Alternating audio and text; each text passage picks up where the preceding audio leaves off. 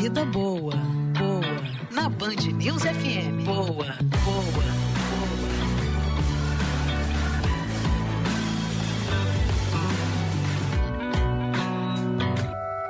Boa é sempre a nossa conversa por aqui, Mariana Procópio. Bom dia, tudo bem?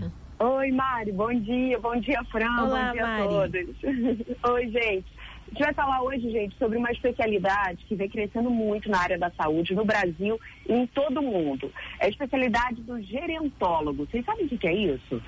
Gerentólogo. Pois é, não é o geriatra. Eu mesmo confesso que fui pesquisar e descobrir, por isso decidi transformar em tema da coluna. E eu já passo a palavra para a presidente da Sociedade Brasileira de Geriatria e Gerontologia aqui no Rio de Janeiro, a doutora Ana Cristina Canedo, que vai explicar um pouco mais para gente. Enquanto a geriatria é uma especialidade médica, a gerontologia ele é um conceito muito mais amplo.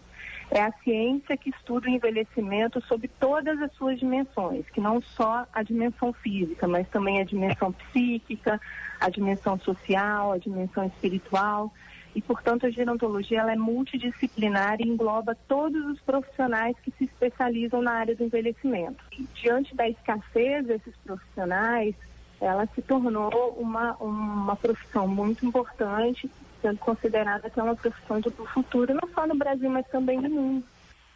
É, e esses profissionais, gente, vão desde aqueles que atuam na área da saúde, como os próprios geriatras, como a doutora Ana Cristina, psicólogos, fisioterapeutas e até de outras áreas. Tem jornalistas, arquitetos especializados, por exemplo, em fazer projetos voltados para as pessoas da terceira idade, até mesmo juízes. Aqui no Rio tem uma especializada em causas é, com envolvendo idosos. É, isso vem crescendo, vocês ouviram a doutora Ana Cristina falar de uma profissão do futuro por causa do envelhecimento da população. A gente lembra que a partir de 2030, a população aqui no Brasil de idosos vai ser maior do que a das crianças. E por isso tem sido apontado assim como uma profissão com um mercado potencial enorme, diante até da lacuna que existe atualmente nesse serviço por aqui. Para a gente ter uma ideia, a OMS, que é a Organização Mundial da Saúde, ela recomenda que exista um geriatra para cada mil idosos. No Brasil, sabe quanto tem? Um para cada 16 mil, gente. Nossa. Tem 1.800 profissionais em todo o Brasil, é muito pouco. E quais os benefícios da gente buscar esses profissionais? Segundo a sociedade brasileira, eles são capazes de dar orientação, supervisão para que esse processo de envelhecimento ocorra com qualidade, que vem rendendo, olha que interessante, uma nova expressão, que é chamada gero, gerontolescência, junta a geriatria com adolescência. Trava a É um língua, hein? é, pois é, trava a língua, né? Mas é interessante de, de, de, de conhecer e também de, de, de observar esse fenômeno. É um termo que reflete o envelhecimento ativo e saudável e que tem sido cada vez mais realidade para as pessoas da terceira idade, como explica a doutora Ana Cristina.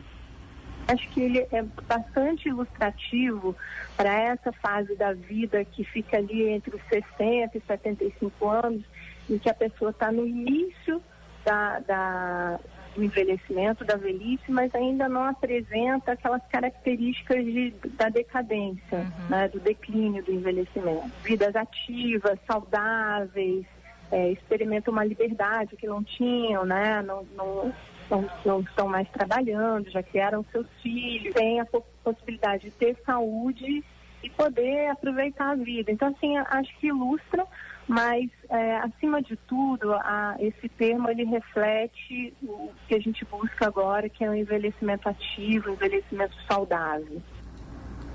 Gero, gerontolescência. Até o fim da coluna eu vou conseguir não travar a, língua, Mari, falando isso. Mas é interessante esse fenômeno, quer dizer, ela falou de 60 a 75 anos, né? Uma nova adolescência, digamos assim, claro.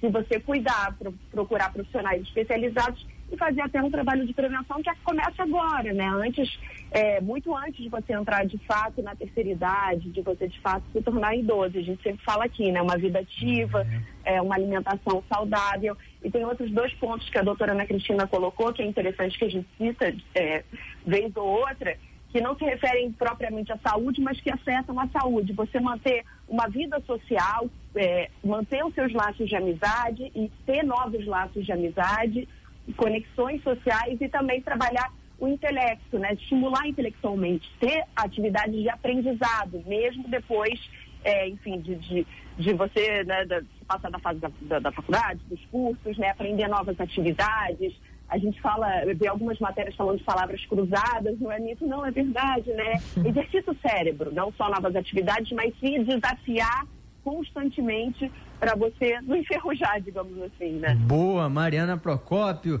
que está sempre cada vez mais renovada. Mariana Procópio é igual a vinho, melhora a cada tempo que passa. Ouvi isso às seis da manhã, Mário. Ganhei agora, meu ano.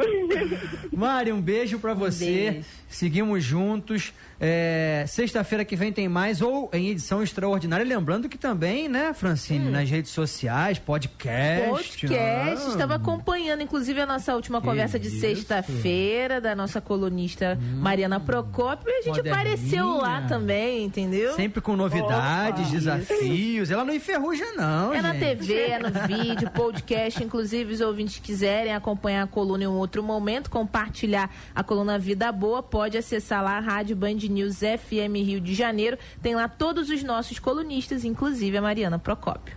Opa, e sugestões também são muito bem-vindas, gente. Vamos Isso. com tudo 2020 bombando. Beijo. Tchau. Beijo grande, bom fim de semana. Para todos.